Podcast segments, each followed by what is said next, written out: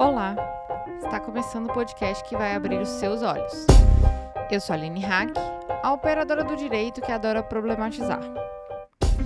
Antes de mais nada, quero agradecer aos nossos apoiadores e apoiadoras, vocês são incríveis. É com a ajuda de vocês que o nosso projeto se torna possível.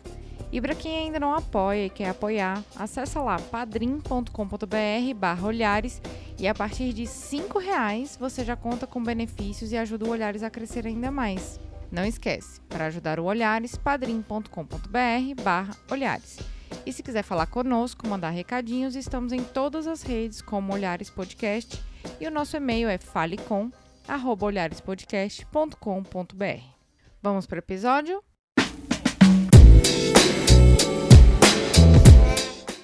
Vocês já pararam para pensar como é difícil se inserir no mercado de trabalho no seu primeiro emprego? E quando você acaba de sair da faculdade? Ficou desempregado ou desempregada durante um tempo? Se tornou mãe? É difícil, não é? Agora imagina como é essa situação dentro de uma sociedade que ainda encara pessoas trans como diferentes. Nós falamos aqui no Olhar sobre dificuldades da sociedade em perceber que ser alguém no mundo de uma forma não heteronormativa é um desafio diário em todos os aspectos da vida. E o trabalho, como algo que também compõe a nossa identidade, é mais um deles. Para falar um pouco sobre essas trajetórias, estamos aqui para falar sobre o projeto Transempregos e como ele está influenciando empresas e políticas públicas a adotarem programas de inclusão e renda. No primeiro bloco, nós falamos um pouco ao que veio esse programa. No segundo, nossas convidadas compartilham conosco um pouco de suas histórias, porque no final só tem sucesso nessa luta. E comigo hoje, para essa aula de inclusão no mercado de trabalho, estão. Mariane Clemente. Eu sou maquiadora, professora de maquiagem, stripper virtual, secretária bilíngue e mulher extremamente empoderada. E também. Olha, Maite Schneider, eu sou uma das fundadoras da Transemprego, também sou embaixadora da Rede da Mulher Empreendedora e estou finalista do Prêmio Cláudia, que eu já quero contar aqui com a audiência toda, uhum. para votação lá e conhecer mulheres incríveis, histórias incríveis, para a gente estar tá junto e um prazer estar tá aqui no Olhares. E juntas começamos mais um Olhares Podcast. obrigada, primeiramente, pelo tempo de vocês aqui nesse domingo do Dia dos Pais que nós estamos gravando. Uhum. É, a gente está aqui para falar sobre a Transempregos. Em 2009, um evento de militância lá em Curitiba, organizado pela Maitê e o Grupo Esperança, juntam-se, além da Maitê, a cartunista Laerte Coutinho, a advogada travesti doutora Márcia Rocha e a psicanalista transgênero Letícia Lanz, e percebendo a dificuldade de entendimento e especificidades das pessoas trans, bem como os estigmas, fundam a Abrat e, posteriormente, o projeto Transempregos. Maitê, conta pra gente é, como é que funciona o projeto Transempregos, como é que foi esse clique aí? É, o projeto Transemprego hoje ele funciona em três frentes, né? É o maior banco de currículos que tem de pessoas trans do Brasil inteiro. É, ele também funciona hoje como uma consultoria, onde a gente presta consultoria para ensinar um pouquinho para as empresas dessa diversidade, né? Porque, infelizmente, como pessoas trans normalmente não estão nas famílias porque saíram ou porque foram colocadas para fora, também não estão estudando com a maioria das pessoas, porque tem uma evasão muito grande das pessoas trans por conta de bullying, por equipe pedagógicas que não sabem lidar com a diferença, é, não estudando, muitas vezes não conseguem uma capacitação e não conseguem uma inserção no mercado de trabalho, cria cria-se um mito muito grande, um fetiche muito grande com relação às pessoas transgêneras. Então, um dos papéis da Transemprego também é tirar um pouco desses mitos que existem, desses estigmas e vieses inconscientes que existem com relação à parte de pessoas trans. E agora a gente está num terceiro pedaço dentro da Transemprego, que a gente está ajudando empresas que já trabalham com a gente há muito tempo, já são clientes há muito tempo da Transemprego, a irem além da empregabilidade. Essas empresas querem agregar muito mais impacto, trazer responsabilidade social para suas empresas, através de grupos de voluntários, através de todo o seu corpo de funcionários e a gente ajuda essas empresas de como deixar o mundo melhor para as pessoas trans, além da empregabilidade, né? Porque a empregabilidade tem muito a ver ainda com a questão do, do, do capitalismo, né? Desse capitalismo muitas vezes selvagem. A empresa sabe que uma, uma, uma empresa, quanto mais diversa é, mais vai trazer inovação. Já foi comprovado que traz 30% a mais de criatividade, respostas produtivas. Então, essas essas empresas que já estão com a gente há cinco anos, que já passaram a questão de empregabilidade, elas falam, e o que mais além da empregabilidade a gente pode estar fazendo? Então a gente ajuda essas empresas a estarem potencializando essas tarefas. Essas são as três frentes hoje aí que a gente atua enquanto transemprego. Mariane, você foi beneficiada pela Transempregos, né? Como é que você chegou lá na Transempregos? Como é que você ficou sabendo? É, na verdade, eu conheci a Transempregos num evento de um programa que eu trabalhava, o Transcidadania, e eu vim para São Paulo já para trabalhar como analista financeira nesse programa e eu trabalhei por dois anos. Eles fizeram no dia da visibilidade um evento e eles convidaram uma pessoa que foi representando transempregos, mas não era trans, era branco, era cis. E eu cheguei nele, eu pedi uma ajuda, falei assim, ah, como que eu posso é, entrar em contato com os transempregos. Ele perguntou para mim, ah, como é seu currículo? Aí eu falei, ah, eu falo inglês, eu tenho duas faculdades. Ele falou, ah, você não vai conseguir emprego, porque quanto mais é, qualificada. qualificada você for, mais difícil são as vagas. Eu falei, mas entra no site. Eu falei, tá bom, tá. Entrei, nunca fui chamada nessa época, entendeu? Nem nada. Aí eu falei, não, tem alguma coisa errada, não, não, não é assim, não pode ser assim. Aí eu acabei me aproximando mais da Márcia, da Maitê, por conta de que eu tinha, eu fui mandada embora, né, do, do projeto da, da, prefeitura. E acabei ficando sem empregos. Aí eu entrei em contato com a Márcia. A Márcia me tratou assim maravilhosamente bem. Ela entendeu que a gente tem um aluguel para pagar, que a gente tem as nossas contas. Ela me passou diretamente o contato de alguns gestores de algumas empresas que o Transemprego é, tinha como tem como parceiro, né? Uma foi a Atento, a outra foi o Carrefour e umas outras empresas que agora eu não vou lembrar o nome porque ela me passou vários nomes. E aí eu fiz a entrevista no Carrefour, só que a hora que a moça pegou o meu, meu currículo, ela disse: "Olha, eu não tenho vaga para gerência, para líder da loja, porque esse é o seu currículo. Eu tenho para caixa, você aceita?" Aceitei. Porque antes pingar do que faltar, né? Quem quer trabalhar no começo não escolhe, vai, mete a cara e depois cresce dentro do trabalho. Que era a minha intenção. Dando para pagar um pouco do meu aluguel, onde se virava com outras coisas. Aí, nesse processo, fui contratada, tudo. Quando eu estava esperando para fazer a integração desse trabalho, é, surgiu uma outra vaga. Dentro da mesma empresa? Da, não, da Transempregos. Ah. E me divulgaram, eu falei, não, eu não vou, porque meu inglês está enferrujado. Não, não, não vou. Não coloquei a vaga. Aí depois, mandaram no grupo de WhatsApp. Eu falei, ai não, essa vaga tá me perseguindo, vou mandar. No dia que eu mandei, a minha chefe, a minha antiga chefe, porque hoje ela saiu da empresa, entrou em contato comigo e falou: Não, eu quero te conhecer hoje. Só que eu não podia, porque eu estava fazendo uns freelances, que eu trabalhava com abertura de MEI, essas coisas na né, outra empresa. E aí eu continuei fazendo isso para ganhar um dinheirinho, né? Ensinando como abrir uma empresa, isso aquilo. Aí nesse dia eu não pude mas aí eu fui na entrevista, eu já fui na entrevista, ela já me passou para porque lá dentro eu sou terceirizada. Mas ela me passou para terceirizada, a terceirizada fez todos os testes, fez gramática em inglês, fez redação em inglês e eu Milagrosamente acabei passando no teste, não sei como. Não foi milagrosamente, tá? É, na verdade, acho que eu achei não, que eu foi. tava, achei que eu tava enferrujada, mas na verdade eu tava só precisando de um empurrãozinho, de, né? E aí eu fui agradecer no grupo pra pessoa que tinha me enviado. Aí a Márcia disse que essa vaga era pelo Transempregos, e aí que eu fiquei super contente, entendeu? De saber que uma grande empresa, porque eu, eu considero a Transempregos como uma empresa mesmo de, de RH, de recrutamento e seleção, voltada para nós trans. Tinha me dado essa oportunidade e eu já estou na empresa que eu estou há dois anos e três meses. E eu sou extremamente grata à Márcia, que entendeu as minhas dificuldades, conversou comigo, me acalmou, porque eu estava muito desesperada quando eu a procurei. Foi pelo Facebook, nem sei se ela tinha disponibilidade de me responder, mas ela parou tudo que ela tinha para fazer, ela me respondeu. E depois a amizade com a Maitê, que se estritou né? E a gente. Toda vaga que tem, que, que é o meu perfil, ela, ó, é o seu perfil, vai lá, faz. ela sempre me incentiva a procurar. Não fica né? parada. É, inclusive, semana passada eu fui entrevistada de novo por uma dessas empresas, em inglês, no telefone, e deu tudo certo e tô no processo. E eu sou muito grata a você pela nossa amizade, por tudo que você representa para mim, viu? Mas até falar um pouquinho pra gente sobre a importância dessas redes, assim, que as que as pessoas estão procurando emprego, né? Porque é, pessoas trans enfrentam outros tipos de dificuldades que que mulheres cis uhum. não enfrentam, uhum. né? Nós mulheres enfrentamos muitas dificuldades uhum. para conseguir emprego ou para se manter no emprego, mas nós sabemos que pessoas trans têm também muita dificuldade de uhum. se inserir no mercado de trabalho. Fala para gente sobre, sobre essa dificuldade.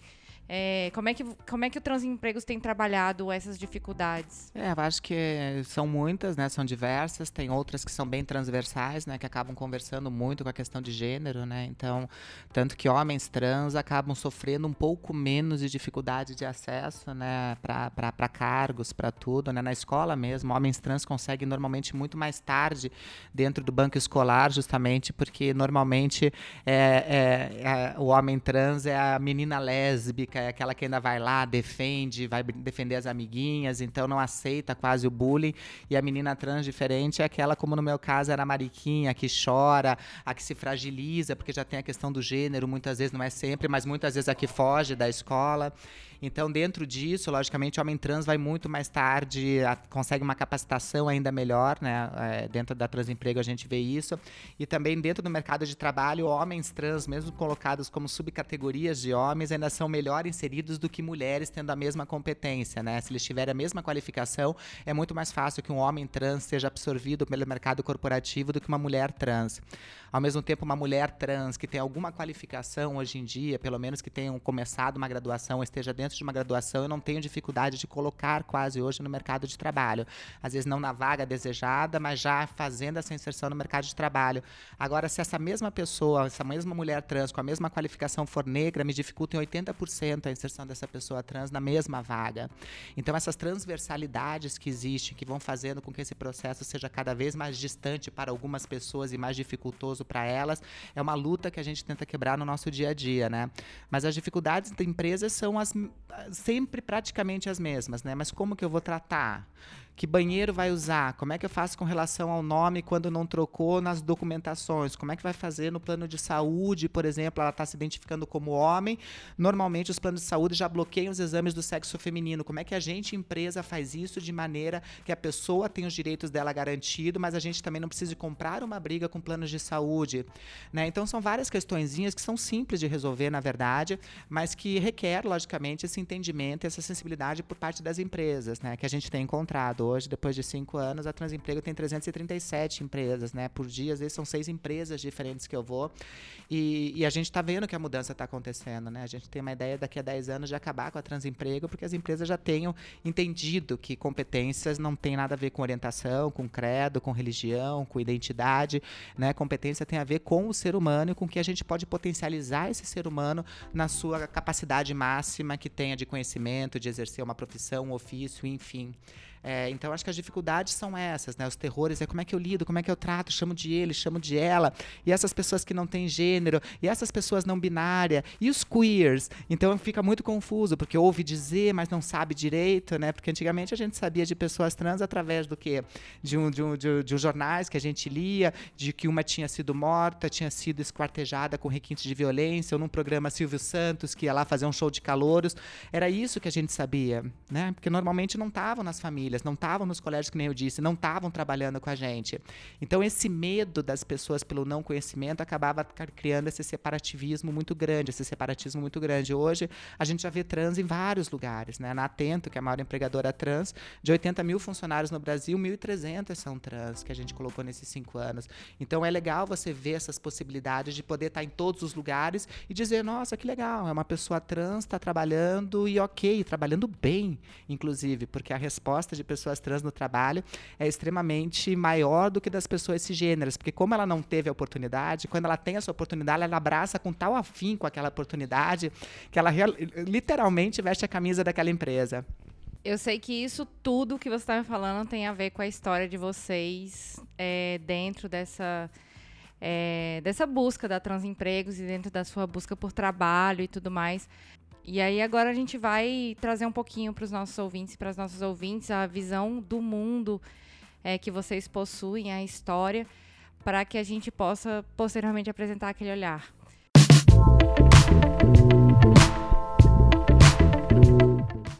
Começando esse segundo bloco, Maite, conta pra gente a sua história, como é que surgiu é, a ideia de criar o Transempregos a partir da sua própria história, assim.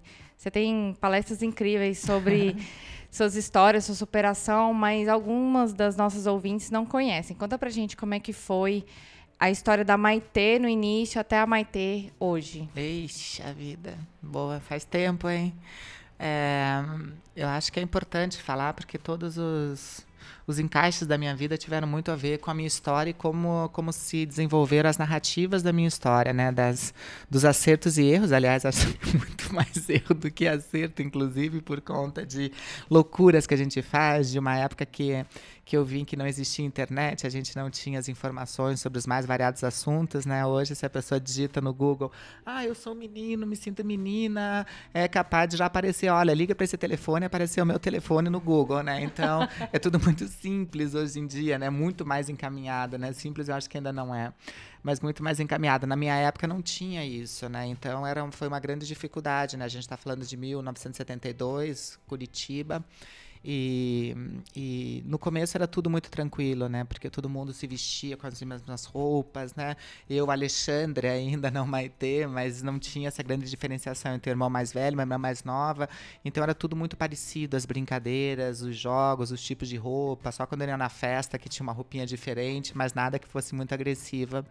É, mas com seis anos de idade eu já soube que, que essa tal diversidade que a gente fala hoje, que essa diversidade que a gente fala de em tempos de inclusão, em tempos de, de culturas mais inclusivas, ia ser presente na minha vida, ia ter uma representatividade muito forte, né? Porque com seis anos de idade eu estava num colégio, fiz a vida inteira um colégio franciscano lá em Curitiba, chamado Bom Jesus. E dentro desse colégio, na hora do recreio, me colocaram né, no centro de uma rodinha, começaram a bater palma e me chamar de Mariquinha. E não tinha Google, né? A gente não procurava o que era Mariquinha, né? E eu achei que era um título, porque eram os amigos e amigas daquela época. E dentro disso tudo, começaram outras turmas, bater palma, então ficou muito grande aquele alvoroço. Daí, em determinado momento, a inspetora veio muito braba, separando todo mundo, mandando todo mundo para a sala de aula e tudo. E daí eu cheguei e falei assim: nossa, que, o que, que aconteceu que ela ficou tão braba, né? Meu pai ia pegar a gente, nós três fizemos o mesmo colégio, e ficava aquelas coisas de irmão, né? Quem que. Sempre uma competição para ver quem tinha o dia mais Power Ranger Mega Blaster do mundo, né? E, e daí começava sempre pelo irmão, meu irmão mais velho, Guilherme, né? Que é menino, tudo, que contava, e nesse dia ele contou algo de futebol, algo de esporte, dos gols que ele fez, enfim.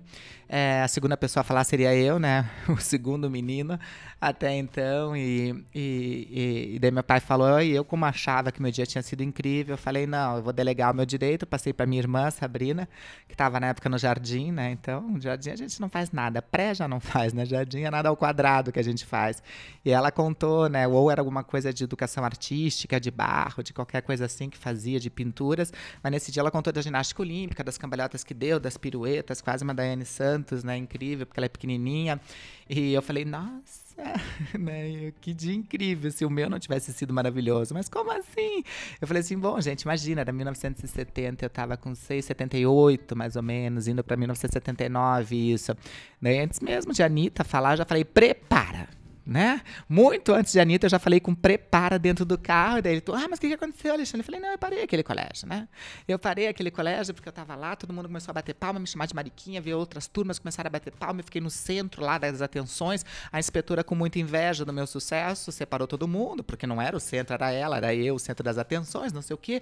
Daí meu pai parou o carro e falou, e você fez o quê, Alexandre? Eu falei, pai, óbvio, eu girei, pai. Eu girei, girei, girei, porque eu sou a mariquinha do colégio Bom Jesus. É, minha alegria, lógico, que não durou muito, porque em pouco tempo meu pai, meu irmão mais velho, sabia o que era ser mariquinha e eu soube que não era um título, que era uma uma gongação, que era, na época não tinha nem nome de bullying, essas pressões, essas, né, essas questões, e, e foi muito complicado, né, porque eu não entendi do porquê me chamavam daquele jeito, por uma criança de seis anos de idade, e foi bem complexo, né. Eu fui até o final do Colégio Bom Jesus lá, né, na minha época era primeiro e segundo grau só que tinha, não era fundamental, médio, como é hoje, e a gente fui sem amizade nenhuma, eu tive duas amizades só dentro do colégio, todos os trabalhos que eram em grupo, eu acabava fazendo sozinha, sozinha porque ninguém queria fazer junto, né?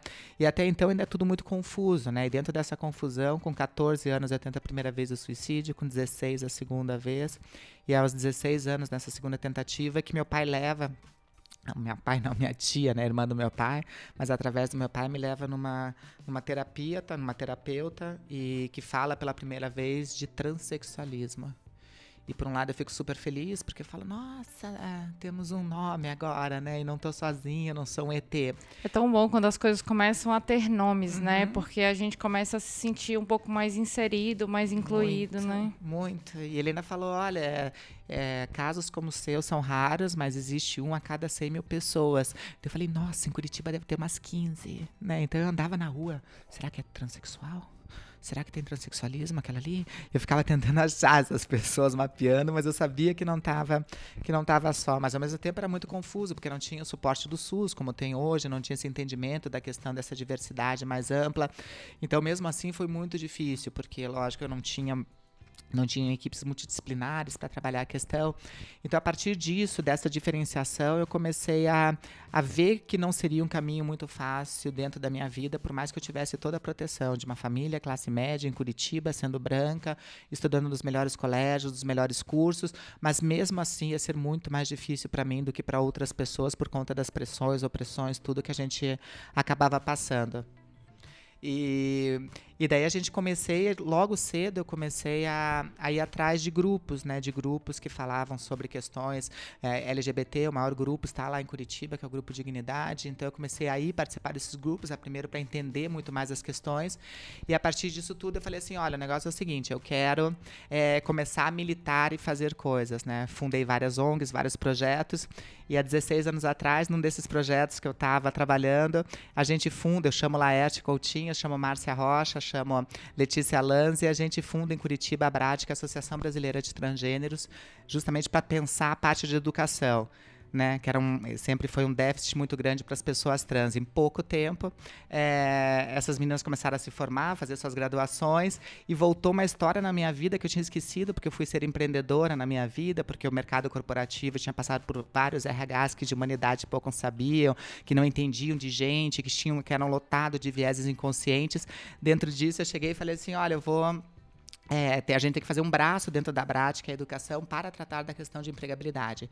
Então, surge, há cinco anos atrás, dentro da BRAT, a Transempregos, que é um projeto social para fazer a inserção de pessoas trans no universo corporativo e que tem dado um boom muito grande. Foi por conta desse projeto que eu vim para São Paulo, né? E tem sido um trabalho verdadeiramente incrível, assim, uma escola que eu estou aprendendo que mais do que de falar de pessoas trans, eu estou falando com as empresas de humanizações, né, de humanidades diferentes, de potências do que somos, né? Então, esse foi o caminhar de como a história acabou interferindo, me jogando a conhecer outras realidades, reconhecer os meus privilégios, mesmo dentro desse lugar de exclusão que eu tinha no meu círculo, ainda era um lugar de muito privilégio, e de usar esses privilégios de forma a fazer algo por um coletivo, que era muito carente, que era muito é, excluído de todas as questões, que era muito, muito, muito, muito castrado nos seus direitos, nas suas garantias básicas constitucionais, que eram totalmente devastadas né? Então a gente começou a empoderar-se através desse empoderamento para outras pessoas, para outros grupos, e tem sido bem interessante, né? A gente tem trabalhado bastante com bastante diversidades e transversalidades, não só com a questão é, de identidade de gênero, mas orientações diferentes, pessoas também de outros grupos, como pessoas negras, de etnias diferentes, asiáticos. A gente tem pensado em imigrantes, refugiados, nessas transversalidades todas que permeiam essas potentes diversidades, né? Então tem sido um aprendizado aprendizado que todo dia eu fico, olha, né, não sabia isso, tô aprendendo com isso, que legal, não vai acabar nunca, né? E legal no bom sentido. É impressionante o tanto que a gente aprende, né, Muito. né? Em contato com pessoas que têm realidades totalmente diferentes uhum. das nossas. E você, Mariane, conta pra gente como é que foi esse processo aí, é, desde quando você se descobriu mulher e um pouco da, das suas dificuldades dentro do desse ambiente de trabalho para arrumar um emprego e tudo mais até hoje, assim?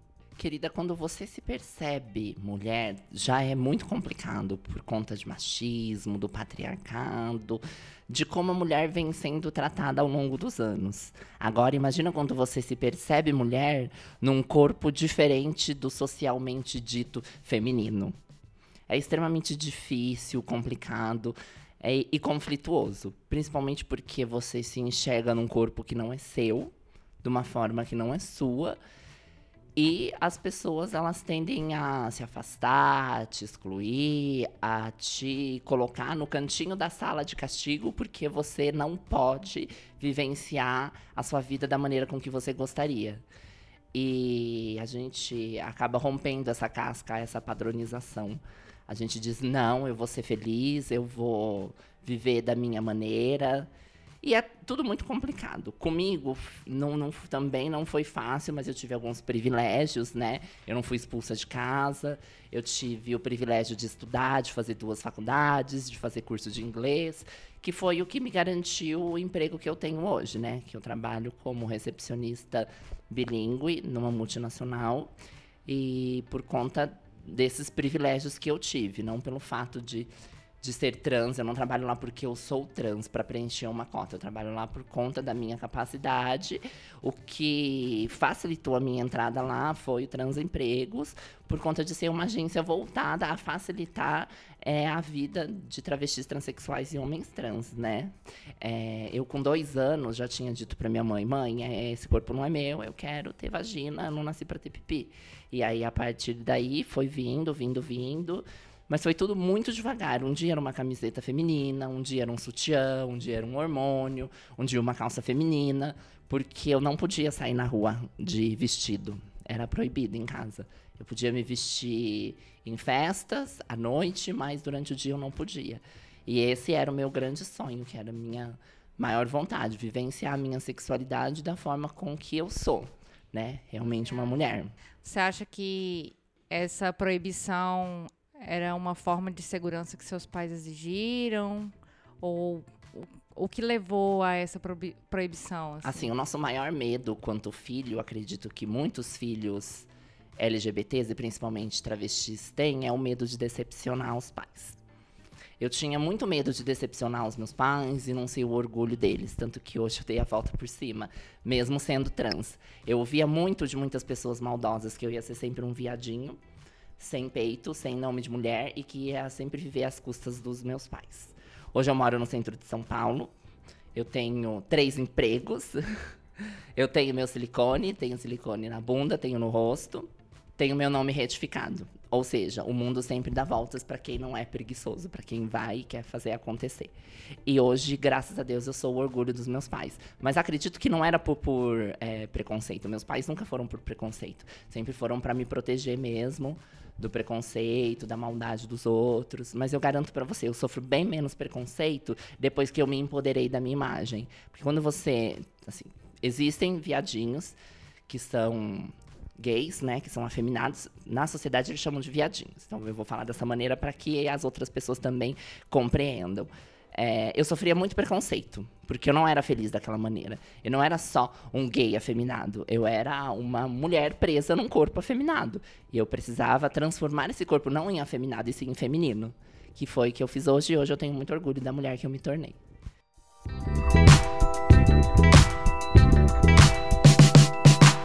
Gente pode perceber, é, juntando a história da Transempregos com a história da Maitê, com a história da Mariane, a gente começa a pensar em, em uma outra perspectiva é, que tem a ver com criação de redes, tem a ver com é, criação de programas ou evolução de um programa. É, a Transempregos começou numa perspectiva de precisamos trazer empregabilidade para pessoas trans. É, mas como é que isso foi manejado? Como, é, por exemplo, vocês já tinham uma, um trânsito em empresas, vocês é, tinham redes de contatos, já tinham passado por algumas empresas que vocês sabiam dessa necessidade. Como é que foi esse trânsito? E também como é que foi é, a relação com as pessoas trans? Como foi receber essas pessoas, é, mapear, é, levar um emprego para elas, né, melhorar o programa. Conta para gente um pouquinho como é que foi essa evolução do programa. É, não, não, o começo foi um tanto quanto complicado pros, dos dois lados que você perguntou, né, Aline? É por conta das empresas que não tinham esse conhecimento e, como eu disse já no primeiro bloco lá que a gente estava conversando, essas empresas, quando não têm conhecimento, se assustam e quando estão assustadas, e elas, elas fazem as políticas delas de inserção através de, de muitas vezes de para tentar diminuir o máximo possível de riscos. E eu falo, gente, você está lidando com gente, como é que você diminui risco? Cada pessoa é um universo de informações, de conteúdos, e que legal que seja assim. Então, no começo, a gente começou com três empresas. A Márcia, que começou, a Márcia Rocha, né, que a, que a Mari falou aqui da, da, na história dela, que fez parte da história, e é advogada, tudo, porque a Márcia é empresária também, né, do ramo de, de construções, de tudo, né? Então, a Márcia tem estacionamentos e tudo. Então, ela já tinha muito contato com empresas e perguntou por que, que vocês não, não, não contratam pessoas trans? Né? E daí eles falaram, não, a gente contrata, se tiver competência aqui estão as vagas. Então, como a gente conhecia muitas de viagens que a gente fazia no Brasil, palestrando, Laerte, Márcia, o João Nery, que não, não tá mais aqui, mas que também participava, enfim, a gente começou a ver que essas pessoas tinham qualificação, que tinham às vezes mestrado, doutorado e não conseguiam justamente por serem pessoas trans. E daí eles falaram assim, olha, então tragam essas pessoas para cá. Então a gente começou a mapear esse começo, foi muito difícil, porque as pessoas trans já estavam muito traumatizadas, justamente por esses RHs que não davam devolutivas, que eram extremamente cruéis, que você passava em todas as fases quando você ia apresentar a documentação. Ah, sim, a gente vai ligar, sim, você era melhor, a gente vai só ver uma coisinha aqui e nunca mais ligava, porque era um problema para a empresa. Então, toda pessoa trans, eu acho que já sentiu isso em maior ou menor escala, dessa rejeição, mesmo tendo competência para estar tá inserida no cargo e muitas vezes sendo a melhor para aquele cargo e para aquela função e ser ejetada fora desse processo seletivo, justamente por conta da sua identidade, né? Então, o medo que elas tinham de que isso fosse mais uma, sabe, mais um ambiente estressante, que garantia que essas pessoas tinham, eu falei, nossa, garantia de que a gente quer fazer algo que seja legal. É totalmente gratuito o trabalho da Transemprego, não é cobrado nada. Eu falei, então, eu acho que é legal. No pior das hipóteses, é mais um não dentro da tua carteira de nãos que você já tem. Então, o primeiro medo foi esse, de conseguir juntar as pessoas. Quando começou a Transemprego a funcionar, começou uma a fazer o boca a boca para outra, assim como começou com as empresas, né? Muita gente teve muita ajuda do Fórum de Empresas LGBT né, que é, congrega várias empresas voltadas e que assinam 10 compromissos junto com as empresas. É, e a gente começou a participar dessas reuniões do fórum, a Márcia principalmente, porque na época eu não morava né, aqui em São Paulo, estava em Curitiba. A Márcia começou a participar e essas empresas do fórum começaram a se interessar. Nossa, mas então tem travesti assim, porque a Márcia era, é advogada. Ah, então, nossa, aquela ali tem dois doutorados. Aquela ali trabalhou na NASA, num projeto né, de pessoas trans. Eles começaram a se assustar porque eram histórias que não estavam no consciente deles. Eles só tinham a história do lado ruim, né, do que a mídia mostrava, do pejorativo. Então, depois que começou esse processo, que começaram a conhecer outras realidades fora aquelas mostradas de maneira midiáticas, a coisa começou uma a falar do bate-boca para hoje. Hoje, por dia, né, são 10, 20 e-mails que eu respondo de empresas interessadas, não só multinacionais, mas empresas de médio porte, pequeno porte, startups, fintechs, enfim, são várias empresas hoje que estão interessadas nesse processo por saber que realmente diversidade é, sem dúvida, a maior igualdade que a gente tem enquanto gente, enquanto ser humano, né? Hoje as dificuldades, então, foram essas que a gente já está permeando e galgando, entende? Já acho que já está um caminho bem mais tranquilo, assim, nessa questão. Você chegou a trabalhar em alguma empresa que não fosse parceira da Transempregos, Mariane? Quando eu vim para São Paulo, eu já vim, né, já para trabalhar num projeto da prefeitura. E quando eu saí desse projeto, eu já fui nessa empresa que já é parceira da Transempregos. Mas antes, no interior, era muito complicado você conseguir uma vaga, entendeu? Porque eu sempre me dedicava muito ao que eu fazia. E as pessoas ficavam com inveja, porque elas não tinham a mesma garra que a gente. É que nem a Maite disse: quando a gente recebe uma oportunidade, a gente agarra com a mão, com a perna, com o cabelo, com o que dá, com toda a nossa força. E muita gente cresce o olho em cima da, do nosso brilho, entendeu?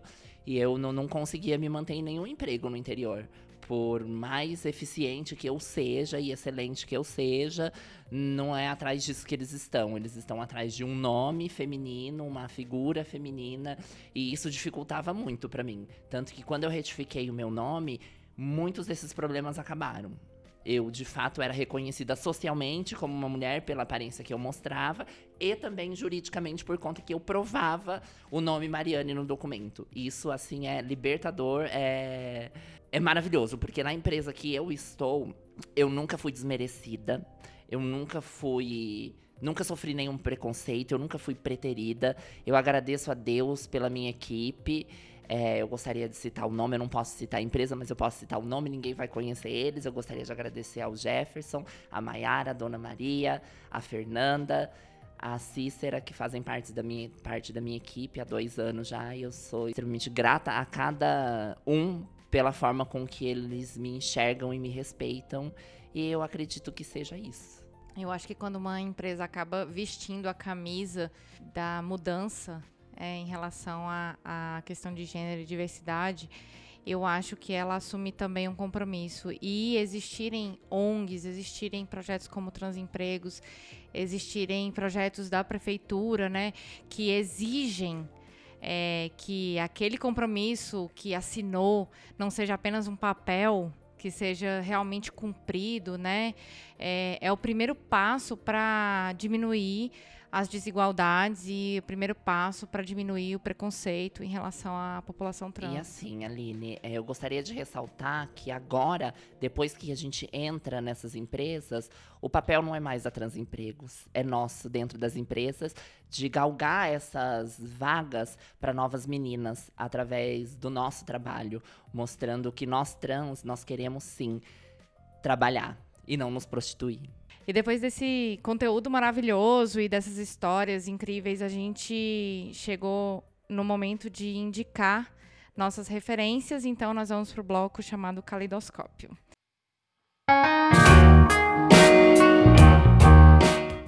Para você que está conhecendo Olhares agora, o Caleidoscópio é uma parte do nosso podcast que nós indicamos referências de conteúdo para que vocês possam saber ainda mais sobre o tema é, e se engajar um pouco mais. É, vamos começar pela Maitê. Aproveita e já faz o jabá aí, ah. Entre no Prêmio então, Cláudia. Olha o Prêmio Cláudia. Entrem lá né, na Editora Abril, no site da Cláudia. Você pode votar, você vai conhecer muitas mulheres, né? A Transemprego está concorrendo, é, eu estou concorrendo como, como trabalho social, junto de mulheres também verdadeiramente incríveis. Você pode votar mais de uma vez por dia, vote em todas as mulheres. Tem mulheres assim que você vai se arrepiar. E tem até um, um prêmio para homens, entende? Que é eles por elas né? Então, que são homens que lutam também em prol desse feminino, dessa revolução que é tão necessária a gente ter esse aliado também, né? E outra dica também é o site da Transemprego, que é transempregos.com.br, que você pode estar acessando. É para todo mundo, inclusive pessoa física, não precisa ser só empresa. Quem sabe na tua próxima, na tua próxima pessoa para ajudar na tua casa, para trabalhar da tua casa, possa ser uma travesti. Quem sabe a próxima pessoa para ser cuidador do seu pai, da sua avó. Se você precisar de um cuidador de idosos, seja uma profissional trans. Então tá aberto para todo mundo, é totalmente gratuito a, a, a, a, plataforma. Entre em contato, todas as dúvidas. Acho que a gente só tira medo através do conhecimento. Então venha conhecer, venha abraçar a diferença, porque a diferença somos todos e todas nós. E eu recomendo muito o Instagram da Maitê, que é incrível, gente. venham, venham, Maitê Schneider Oficial. Pode vir que eu tô com tudo. Vota, viu, gente, no prêmio Cláudia. Eu já votei, já indiquei, votei tantas vezes que eu cansei o meu dedo e cansei de postar nos grupos foi, também, né, foi, né, Mar? Foi. Mariane, o que, é que você tem pra indicar pra gente? Você falou que tem um vídeo incrível no YouTube. Não, não tá no YouTube. Ele é um vídeo que, assim, a Maite sempre me chama pra falar do Transempregos, porque eu não tenho vergonha. Eu falo com verdade, com propriedade.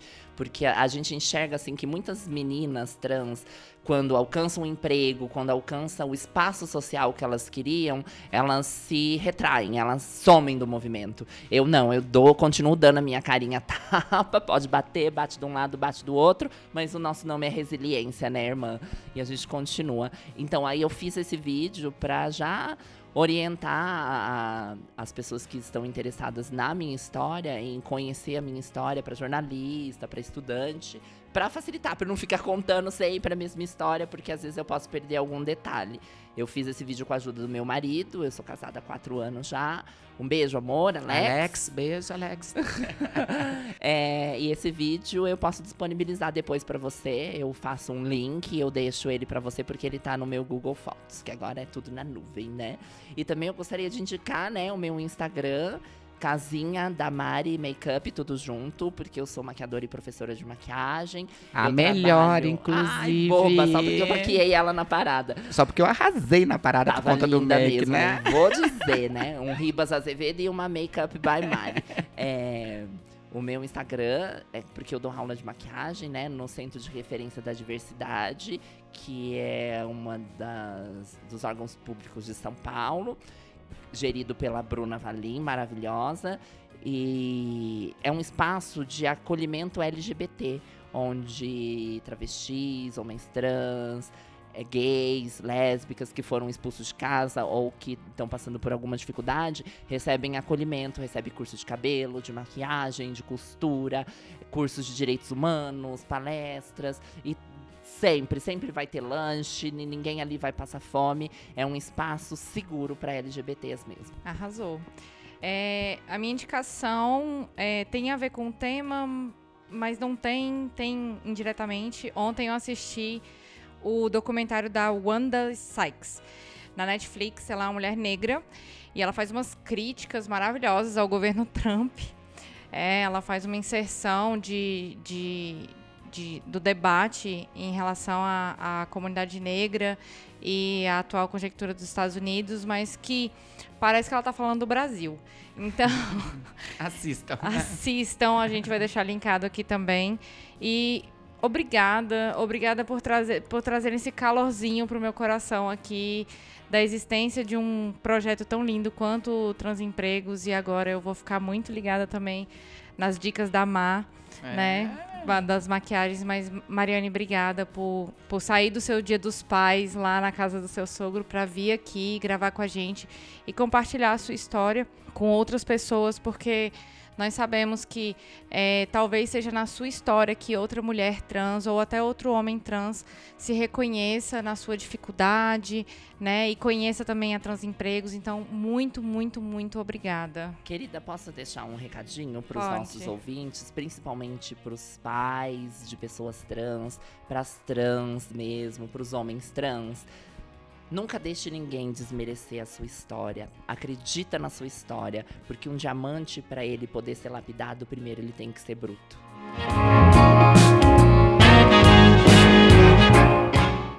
Olhares Podcast. Só de ouvir dá para ver que é diferente. Obrigada, galera. Esse podcast é uma produção Caleidoscópio Digital.